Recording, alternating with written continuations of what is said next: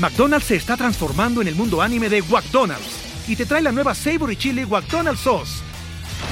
Los mejores sabores se unen en esta legendaria salsa para que tus 10-piece chicken wack papitas y Sprite se conviertan en un meal ultra poderoso. Desbloquea un manga con tu meal y disfruta de un corto de anime cada semana. Solo en McDonald's. ba baba go! En McDonald's participantes por tiempo limitado hasta agotar existencias. La agencia libre como la conocemos hoy día es un verdadero logro para los jugadores en la NFL. Uno que consiguieron a base de demandas legales, pleitos personales y todo tipo de contratiempos. Hoy vamos a señalar los momentos más importantes que llevaron a lo que hoy día los jugadores pueden cambiar de equipo pues en cuanto vence su contrato. Veremos cómo personajes como R.C. Owens, Wilbur Marshall, Pete Russell y Reggie White, entre algunos otros más, fueron claves en esta historia. Además, también por supuesto que vamos a hablar de cómo Rita Oak dibujó a Jimmy Garoppolo por 404 días consecutivos, esperando a que fuera cambiado y cómo hasta ahora llegó esta historia a su final. Esto es historias de NFL para decir wow, relatos y anécdotas de los protagonistas de la liga.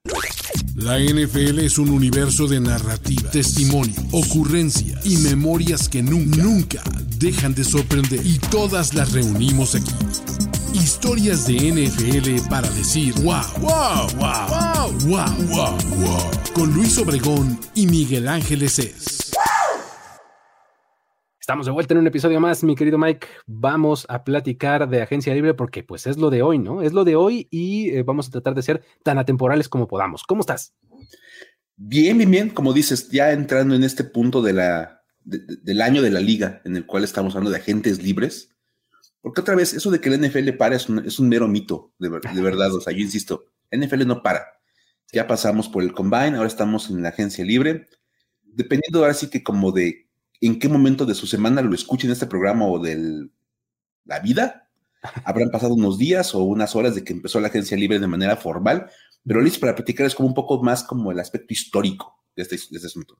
Exacto, eh, a eso me refería con ser un poco atemporales, porque pues no importa cuándo escuchen esto, eh, pues la información va a ser eh, pues la misma, porque nos vamos a remontar justo al origen, a cómo fue que pues los jugadores consiguieron esto de la agencia libre, porque la verdad es que eh, pues, es una cosa bastante, por así decirlo, novedosa, tiene unos 30 años que esto, que esto sucedió ya, digamos que de manera como la conocemos, pero pues todo se remonta a mucho, mucho tiempo atrás, ¿no? Vamos a, comenzar a, marcar algunos puntos específicos que nos llevaron hasta acá.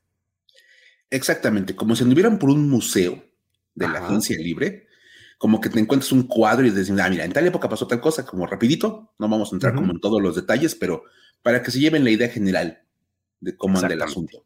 Así es, así es, ¿no? Entonces, eh, vamos a comenzar a platicar de, pues, el inexistente libre mercado que había pues al principio de la NFL, ¿no? Vamos a comenzar por el principio. Vas, Mike, arráncate. Vámonos a, los orígenes del fútbol americano. Ya saben que esto empieza por ahí de los 1900 y tantos, muy allá los principios. Hay que decir que de 1920 a 1946, la agencia libre era un sueño que nadie ni siquiera pensaba bueno, no, existía ni el término ni nada. No, para nada.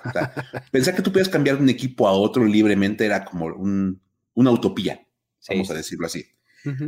Porque básicamente dominaba una cosa conocida como la regla de reserva, la cual, en esencia, permitía que el equipo mantuviera un jugador en sus filas a perpetuidad. A perpetuidad. O sea, después de muerto todavía. Si tú querías, lo podías seguir, podías seguir en el roster. Sí. Básicamente. es que, a ver, o sea, y no era como que te pusieran que era un contrato a perpetuidad, simplemente había una cláusula que se incluía en todos los contratos en la que el equipo podía recontratar al jugador por un año más bajo las mismas condiciones que tenía previamente. Ah, no, bueno, pues qué conveniente, ¿no? Pues Así de, mira, te voy a firmar por cinco años, pero tiene una cláusula en la que si yo quiero, te puedo poner un año seis. Ajá. Y después del año 6 podemos agregar el 7. Pero la cláusula dice que después de eso yo puedo poner otro año. Y luego otro año. Y los 5 años pueden acabar volviendo 14. Sí, sí, sí. Porque, pues, estaba la cláusula de un año más. Ok. lo cual era bastante, bastante interesante. Obviamente, pues esto básicamente le daba a los jugadores tres opciones. Jugar para el mismo equipo toda su carrera, que el equipo los cambiara y que el equipo dijera, "Ya no te quiero, te mando a otro lado, o simplemente retirarte. o no jugar. Exacto. O no jugar, pues Exacto. no, no había otra opción. O sea, realmente Sí. no había ningún otro movimiento. Ajá.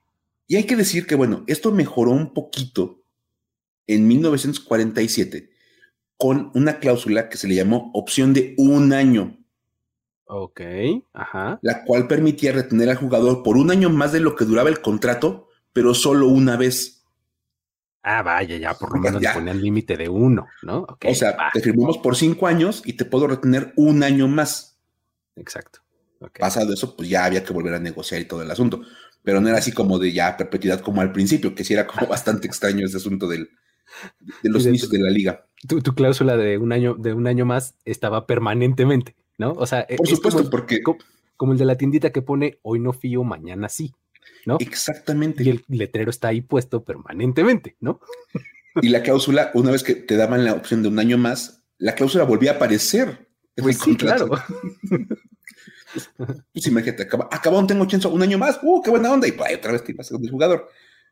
Eso, eso fue cambiando un poquito. Y ahí viene un nombre de los que nos interesa platicar, ¿no, Luis? Este, R.C. Owens. Claro, ahí es cuando llega a escena R.C. Owens, que es el primer jugador en cambiar de equipo. Va- Vamos a empezar a decir que esto tomó 16 años, ¿no? Para que algo así sucediera, ¿no? Entonces, eh, R.C. Owens fue eh, quien llegó a como a cambiar esta situación. Él era un receptor que, pues bueno, de entrada terminó jugando para el- un equipo diferente por el que fue seleccionado en el draft o con el que empezó su carrera. Owens empezó jugando para los 49ers y su contrato expiraba en 1960. Ok. De lo que el equipo, pues bueno, dijo, bueno, ahí te va mi, re- mi, mi recurso de un año más, ¿no? Lo retienen en 1961, pero ya no pueden utilizarlo otra vez, como acabamos de decir. Entonces, para el 62, Owen se contrató con los Baltimore Colts. ¡Wow! Groundbreaking, así, totalmente un pionero cambiando de equipo, ¿no? Y Sin ser cambiado.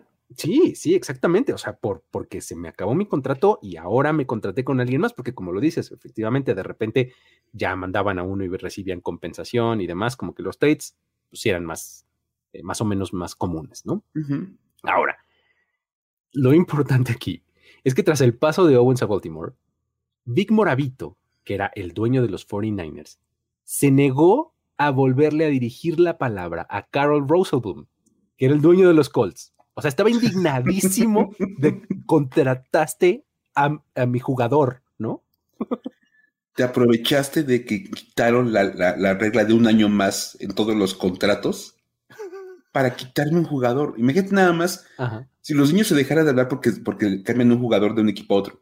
Sí, exactamente, así tal cual, ¿no? Después de eso viene eh, otro de los nombres importantes, que es el de Pete Russell. ¿Por qué no nos cuentas al respecto, Mike? Es que, a ver, precisamente Mick- Vic Moravito no estaba nada contento con esta idea de que un jugador suyo hubiera salido al mercado a ofrecer sus servicios. Sí, pues O sea, ¿cómo sí le pareció como algo escandaloso, así de, no es posible que mi jugador haya simplemente salido de las instalaciones y firmado con cualquier equipo que él quisiera, Ajá, así como si nada. ajá. ¿Qué es esto? se ¿Un piensa? libre mercado? Ah, O sea, ¿cuándo se ha pensado que alguien tiene derecho a emplearse con quien mejor le parezca? exacto, ¿no? ¿Dónde se ha visto semejante cosa? Exacto. Entonces, o sea, es que hay que ubicarlo así, o sea, es lo que estaba pasando. Tal cual. Y de hecho, pues ante este enojo, convenció a los demás dueños de la NFL. Ajá. Así de, ¿ustedes quieren vivir lo mismo que yo? No, Véanse en este espejo, amigos. vean lo que he sufrido. Fíjate nada más porque un jugador se fue de equipo, pero Ajá, los convenció de instalar una regla llamada la regla Russell, ajá. en referencia al comisionado de la NFL, Pete Russell. Y esta regla le daba el- poder al comisionado para que, a discreción propia, otorgar una compensación al equipo que perdía un jugador. O sea, Ok. esto obviamente con la excepción de que los equipos acordaran una compensación entre ellos. Ah, o sea, básicamente un trade, o sea, un intercambio, ¿no? O sea, si no es un intercambio, de todos modos tengo que recibir algo a cambio. Ah, por supuesto. O sea, si mi jugador se va libremente a encontrar un equipo que le convenga, lo mínimo que espero es ser compensado. ok, y, lo interesante es que es a discreción del comisionado, de Peter sí. ¿no? Wow. Una cosa impresionante. Entonces, vamos, la compensación podía ser jugadores, selecciones de draft o incluso dinero. Ok, pues, sí. Sí, o sea, ¿sabes qué? Tal jugador se fue al equipo, a tal otro equipo, entonces tu compensación va a ser pues, 25 mil dólares. O tal jugador o tal selección de draft. Básicamente estaban haciendo cambios. Pues sí, básicamente, ¿no? lo, cual estuvo pues extrañísimo.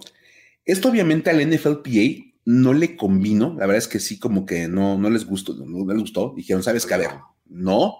Lo llevaron a la corte, allá en los Estados Unidos, y consiguió una victoria en un caso que se conoce, ya ven que ya en Estados Unidos los, casos legales tienen nombre como de quién contra quién. Claro, claro, ajá. Entonces era Mackey versus the NFL. Ok, ajá. Me quedé nada más, o sea, Mackey contra la NFL. Ajá. Y Mackey era nada más y nada menos que John Mackey, el ala cerrada de Colts y de Chargers. Claro. Que hoy día está en el Salón de la Fama. Sí, sí, sí.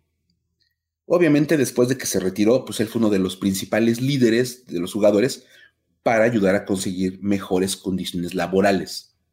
él logró moverse a, través de, los, de, los, juzgados de los Estados Unidos, logró cambiar de equipo. Pero dijo, no, no puede ser que cada jugador tenga que ir a un juzgado a conseguir un cambio de equipo de manera libre no puede ser. Entonces hay que, hay que defender. Y esto fue modificando un poquito para los ochentas, ¿no, Luis? Sí, exactamente. Ahí es donde eh, surge como esta, como una nueva etapa, porque para finales de los ochentas ya los ánimos estaban bien calientitos entre los jugadores y los dueños por este tema.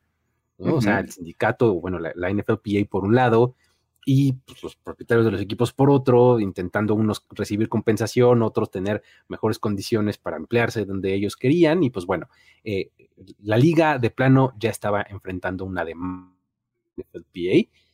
Y entonces el resultado eh, que consideraron a, raíz de esta demanda fue esto que llamaron el plan B para la agencia libre.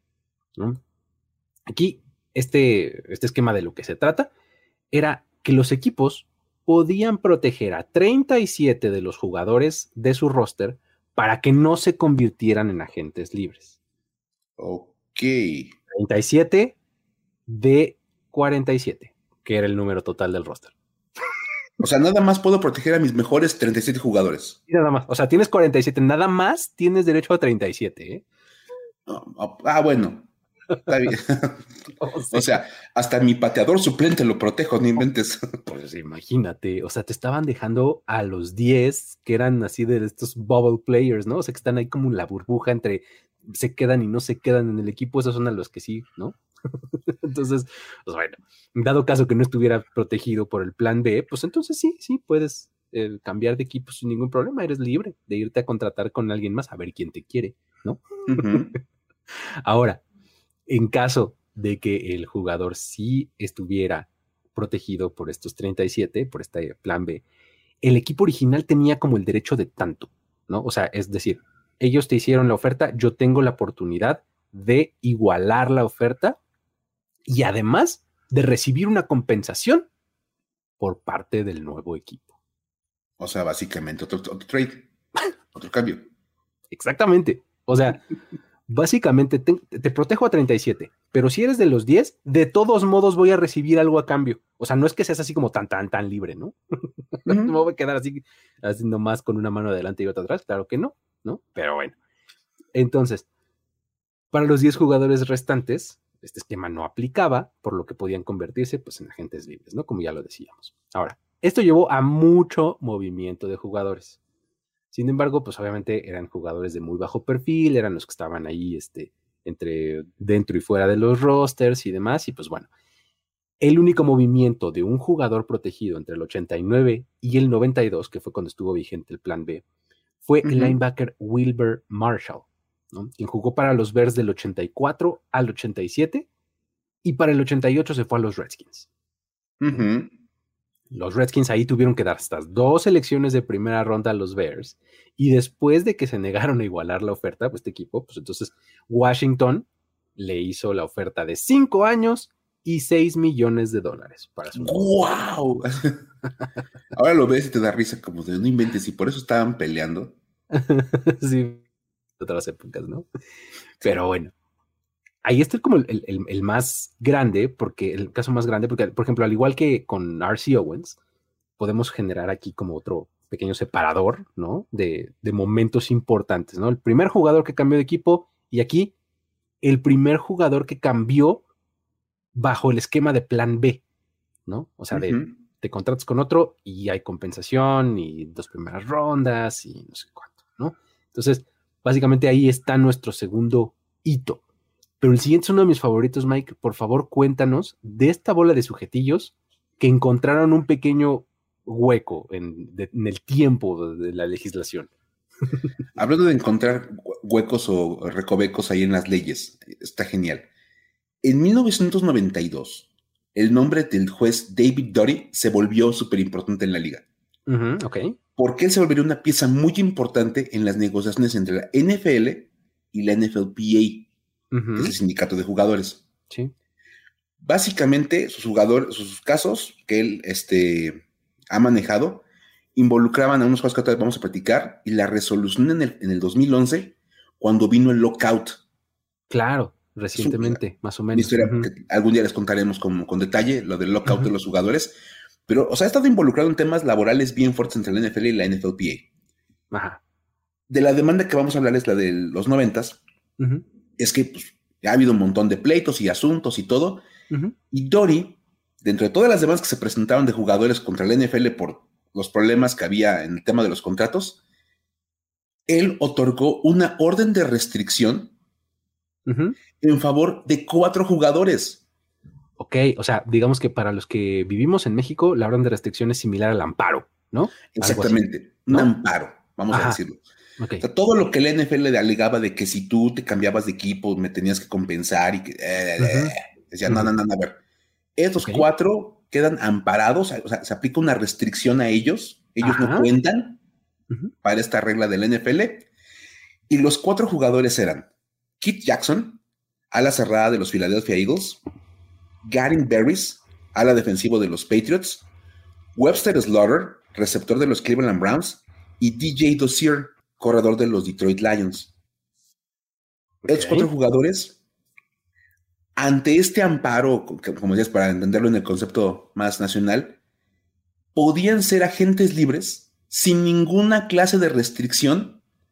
O sea, libres completamente. Ajá.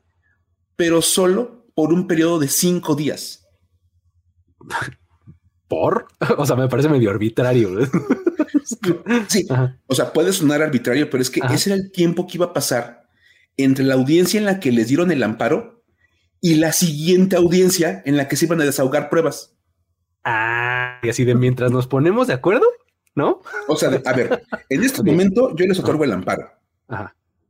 Pueden ser agentes libres sin ningún tipo de restricción, se pueden conectar con quien ustedes quieran. Pero en cinco días es la siguiente audiencia y se van a presentar nuevas pruebas y nuevas evidencias y vamos a desahogar un montón de evidencia. En ese momento van a perder el amparo. ok. Entonces, así como. Sus marcas. ¿Listos? Fuera, ¿no? Casi, casi les digo. Córrenle. no, sí. Lo cual, obviamente, pues generó una, una locura. Y créelo o no, en esos cinco días, tres consiguieron equipo nuevo. Tres de los cuatro. Wow. Tres de los cuatro. Kit Jackson firmó con los, con los Dolphins. Webster Slaughter con los Oilers. Y Garin Beris con los 49ers. Ok. El único que no lo logró fue DJ Dossier, que se tuvo que quedar en Detroit, como con el formato anterior, pero fue de una locura. Gente nada más que te digan en el juzgado, ¿saben qué? Pues sí, estamos viendo que su caso está muy interesante, está súper complicado. Les vamos, les vamos a otorgar esta restricción, o sea, ustedes no van a entrar en el juego por cinco días. en una época en la que no estabas acostumbrado a eso y realmente en ese momento te ponías como loco a buscar a ver sí. a dónde te ibas, ¿no? Con tu agente y demás, ahí a hacer llamadas y demás. A tratar de conseguir un equipo que estuviera interesado en ti. Oye, háblale en cinco días. Imagínate nada más tratar de negociar todo tan rápido. lo lograron. Tres de los cuatro lo consiguieron. Y son unos momentos así como muy icónicos de la agencia libre en sus inicios. Está increíble. Que, que a final de cuentas, este tipo de, de, este, de demandas y de asuntos y demás terminan en lo que es la agencia libre moderna. ¿no? O sea, cuando el plan B, que era de donde veníamos, estaba siendo discutido en la corte, el abogado de la NFL que se llamaba terminó su presentación diciendo así algo súper acá, drop the mic, ¿no? Diciendo algo así que, que si la agencia libre algún día se permitía como tal, esto implicaría la destrucción de la NFL como la conocemos. Wow. y pues en cierto sentido tiene razón, ¿no? O sea, terminó con la, con la NFL como la conocemos, o la, la movió hacia otro lado, ¿no? La NFL cambió. ¿no? Sí, definitivamente cambió la NFL. Algunos dirán que para bien, otros dirán que para mal, los más conservadores, porque se acabaron como aquellas dinastías en que preservabas a todos tus jugadores juntos durante 15 años Sí, puede ser. Ya es como Ahora, Exacto. Esto pasó eh, en 1993, cuando los dueños negociaron con los jugadores que, está, eh, que se llegara a esto por medio o gracias al fruto de una demanda que también tiene nombre, como la anterior. Esta es White versus the NFL, ¿no? Que, que pues, terminó este, en, en un acuerdo que le pusieron el acuerdo White, justamente, ¿no? Los dueños aceptaban que los veteranos con al menos cinco años de experiencia se volvieran agentes libres sin restricciones. Este plazo de cinco años ya luego fue reducido a cuatro, que es como lo tenemos actualmente, y pues para que los dueños aceptaran que se tenía que generar, eh, que, hubiera esta agencia libre, se tenía que generar alguna herramienta de control para ellos, ¿no? Y pues para que no terminara siendo pues un super equipo porque este dueño tiene más dinero que otro, y entonces en ese momento se instauró el tope salarial. ¿no? Ok. claro, tiene sentido. Sí, o sea, maniobra de un lado es agencia libre y eh, mecanismo de control del otro lado fue tope salarial. ¿Te puedes ir eh, cambiar de equipo? Sí, pero no te vas a poder llevar a todo el mundo nomás a bola de billetazos, porque hay un mecanismo de control que se llama tope salarial, ¿no? Entonces, básicamente, así fue como llegamos a la agencia libre moderna, ¿no? Wow, o sea, está, está interesantísimo. Me gusta, me gusta. Y ahora, todo esto dijimos 1993. ¿Qué pasó en esa clase de agentes libres? ¿Quiénes fueron? ¿Cómo estuvo? Uh, pues es, momento de recordar a algunos de estos pioneros que fueron los primeros que experimentaron la agencia libre, eh, pues como la conocemos, o más, más cercana a la, versión actual. Ajá. Es más, ahí va el dato que les, nos gusta darle siempre para que tengan para ustedes contar en las reuniones, en las fiestas, que son el alma de la, de la reunión. A ver, el primer agente libre firmado en el modelo actual de agencia libre fue el tackle de los Rams, Gerald Perry. Ok, muy bien. Que firmó con los Raiders. Muy bien, pasó de los Rams a los Raiders. Ok. Eso está, genial porque aparte, en el más puro sentimiento de la agencia libre, los Rams metieron una protesta por tampering. Así de, no nos podemos quedar contentos, ¿no? O sea, esto, o sea, porque alegaron que el contacto de los Raiders con el jugador vino antes del primero de marzo, que era la fecha en que empezaba como el periodo de agencia libre. Ok, ok, ok. Entonces, si uno se pregunta por qué ahora hay un tampering legal, es porque desde el primer agente libre que se firmó, hubo una protesta por tampering. Imagínense nada más. Y lo mejor de todo es que el contrato de Perry fue por tres años y 3.4 millones de dólares. Ok. Lo cual representaba un, un incremento salarial para el jugador del 246%.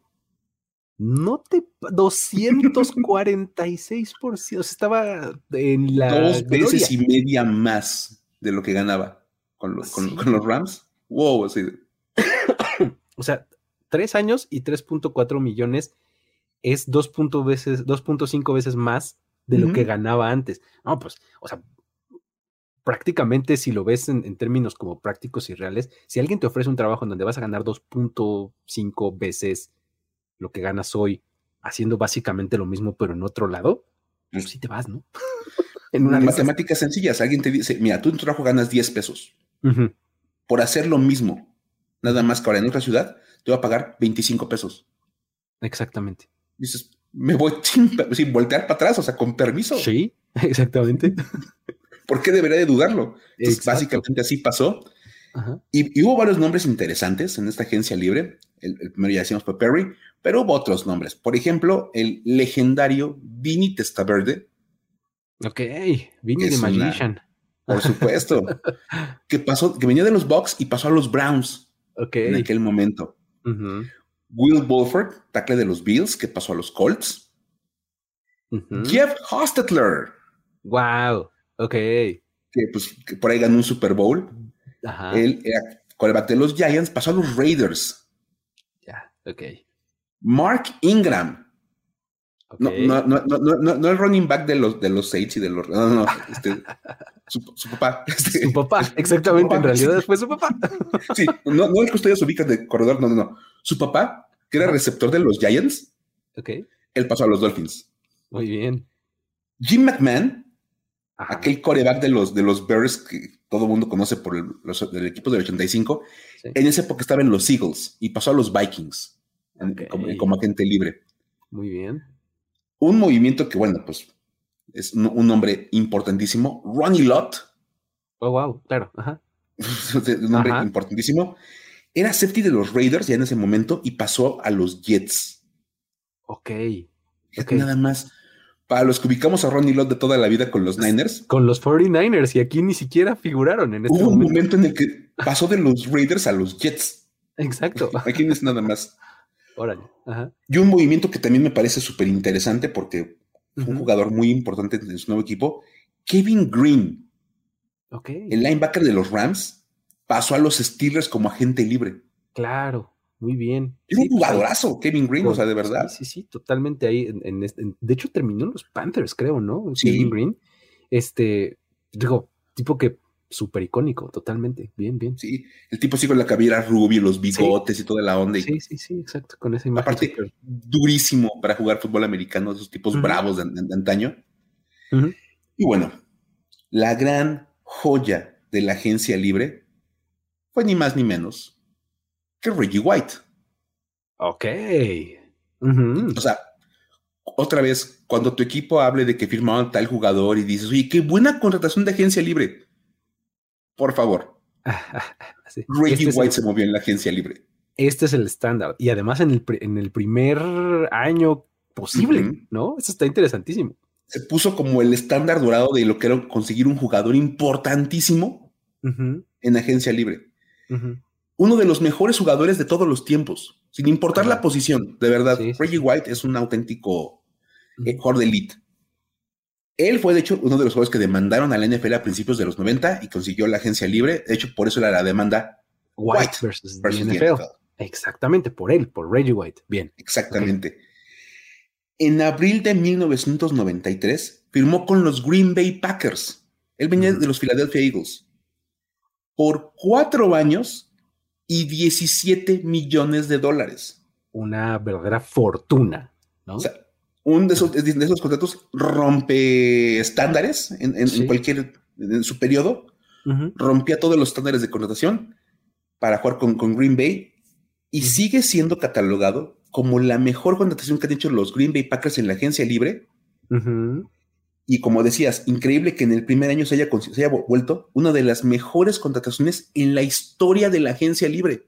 Sí. Al día de hoy sigue siendo catalogada como una de las mejores de todos los tiempos. Porque aparte lo emparejaron en un equipo en el que en la ofensiva estaba Brett Favre. Exacto. Entonces, Brett Favre manejaba la ofensiva, Reggie White comandaba la defensiva y ganaron un Super Bowl juntos. Exactamente.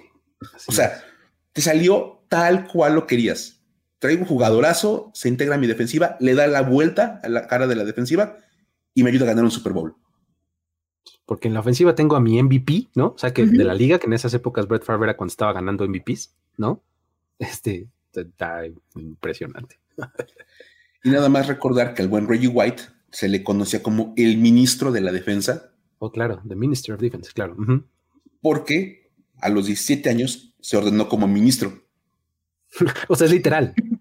sí, era el ministro de la defensa. Exacto. no porque fuera como el jefe de la, o sea, que también era real, era el que manejaba toda la defensiva del equipo. Pero era como, era como mucho más literal el concepto. Era el ministro que juega en la defensa. Exactamente. Ese, ese muchacho que es ministro ahora juega en la defensa, ¿no? Tal cual. Nada más. Pero ahí está. Ese, es como el inicio de lo que ahora conocemos como la agencia libre, que ya da un montón de eventos por día. Exactamente. Entonces, así está eh, la, la, agencia libre. En resumen, pasó por unas, que digamos, unas tres etapas más o menos antes de llegar a lo que tenemos actualmente. Y pues ahora es este, este, este frenesí de unos cuantos días, ¿no? Pero pues que dura, eh, pues en realidad todo el año, ¿no? Ahí está, ahí está rastreado hasta sus inicios. Vámonos entonces a lo que sigue. Wow. Tenemos también a raíz de la agencia libre, pero ya de este año, 2023, ¿no? Este, una historia que, que culminó, que se fue cocinando durante mucho, mucho tiempo, que es la de los 400 cuatro dibujos de Rita Oak. ¿Por qué no nos cuentas, Mike? Porque está muy buena. La vamos a ir platicando porque, bueno, tú también la fuiste, la fuiste viendo, la fuimos siguiendo ahí todos. Creo que todos llegamos a, esa historia de algún punto de nuestra, nuestro último año sí, con Rita Oak. Y es que el inicio de la agencia libre marcó el final de una historia que ya rebasaba el año.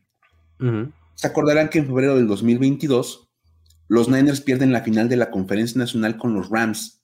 Sí. Y ahí comenzó el rumor de que era el final de la, etapa de Jimmy Garoppolo en San Francisco. Sí, sí, sí. Dijeron, no, ya, ya se fue, o sea, ya, ya se va, está de salida, ya vamos con, con este, va a ver qué pasa, porque Trey Lance es el siguiente en la fila, ya van a darle los, los controles de él en el, en, el, en el siguiente ciclo, en el 2022.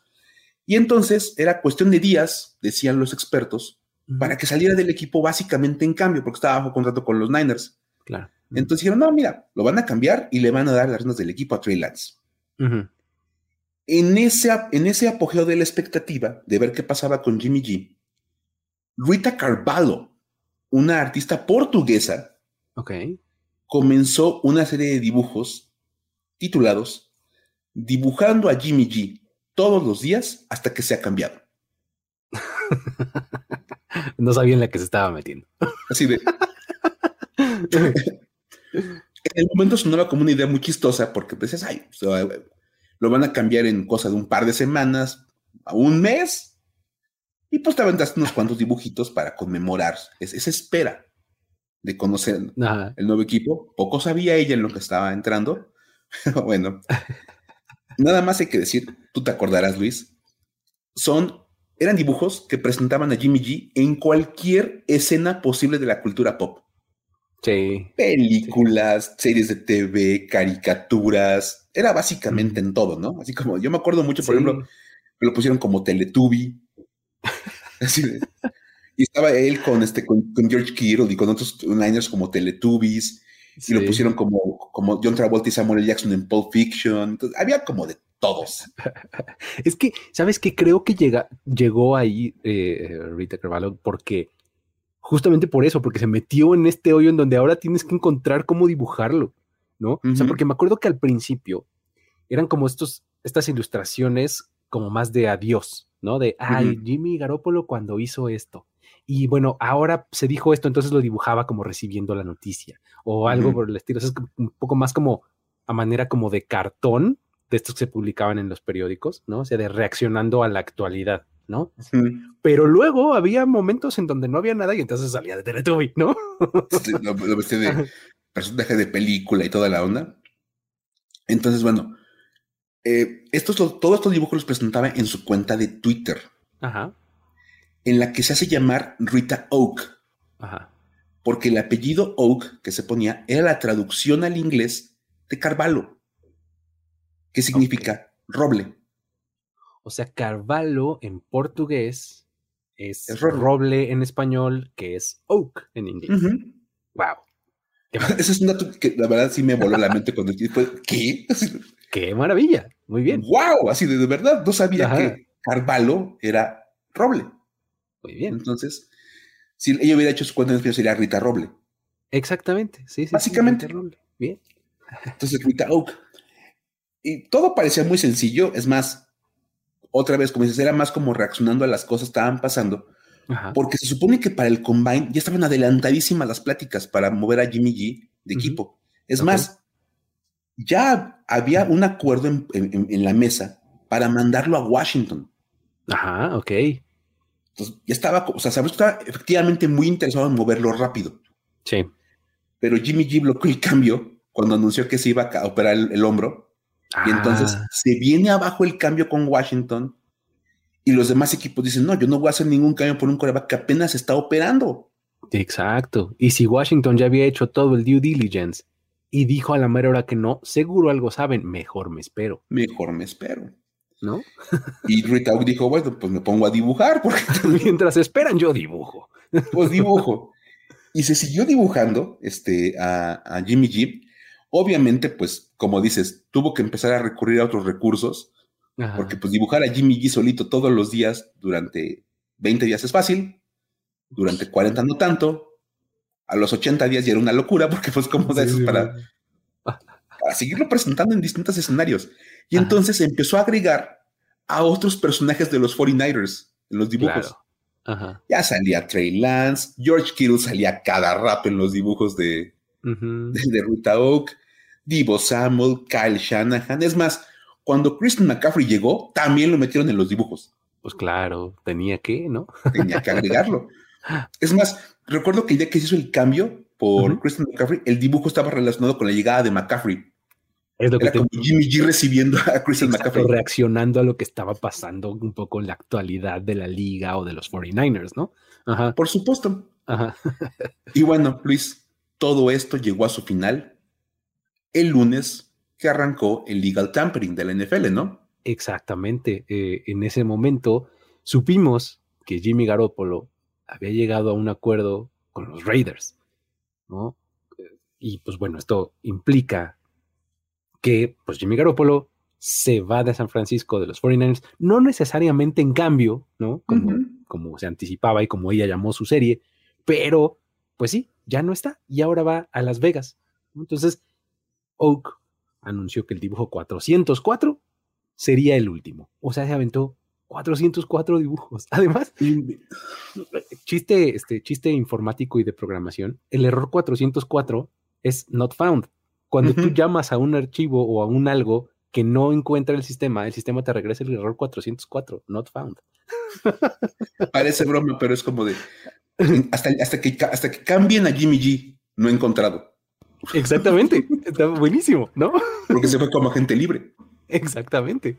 Entonces, este, pues en este dibujo lo que vemos es a Garópolo eh, en este, eh, como que simulando esta misma escena de Andy Durfasen eh, de Shawshank Redemption, ¿no? O sea, está como, como visto desde arriba, ¿no? Bajo la lluvia, ¿no? Y entonces levantando los brazos, así como en señal de logré mi libertad, ¿no?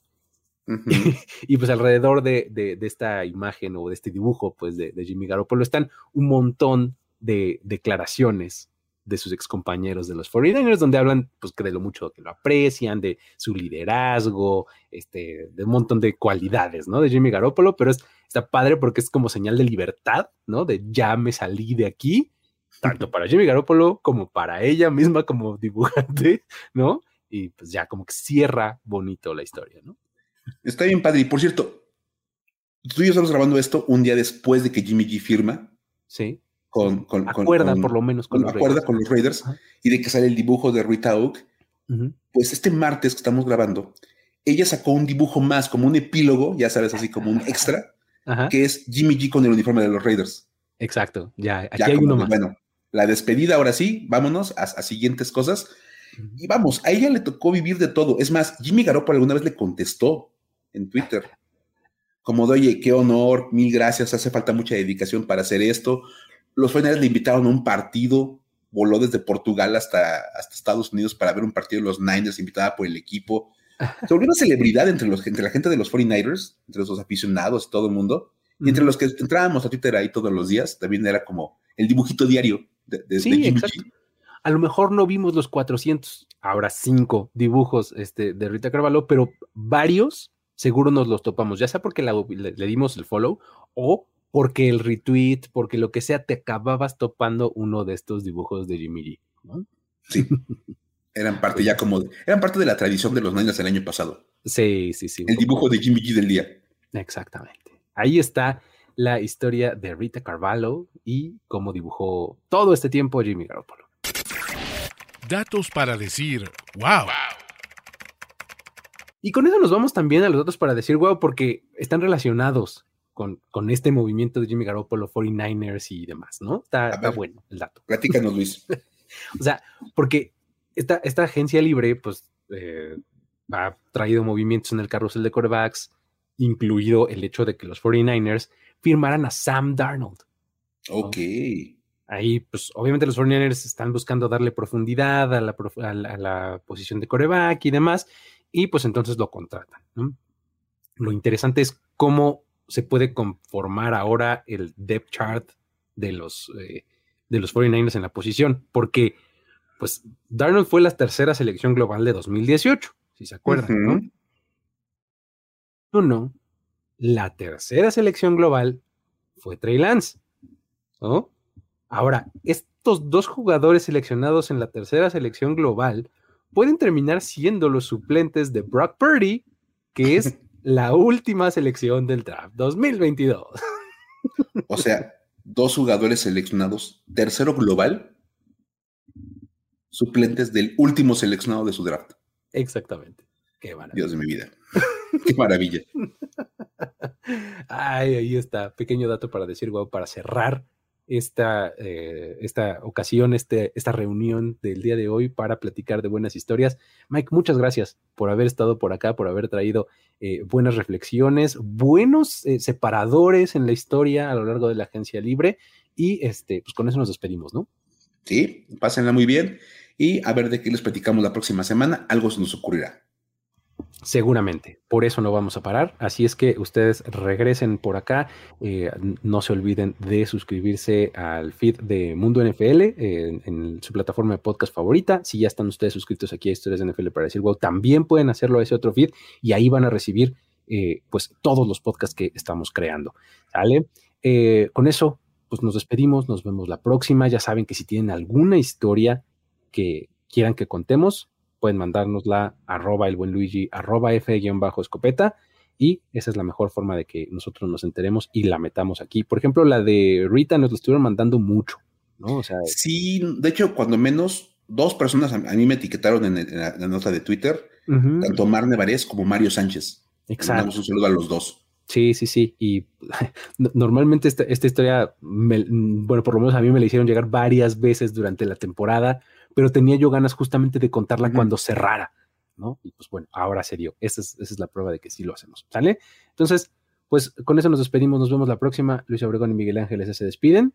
Bye bye.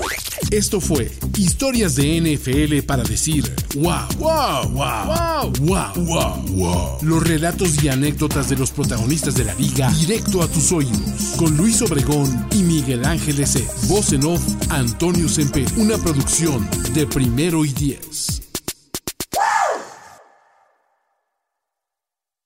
With the Lucky Land slots, you can get lucky just about anywhere.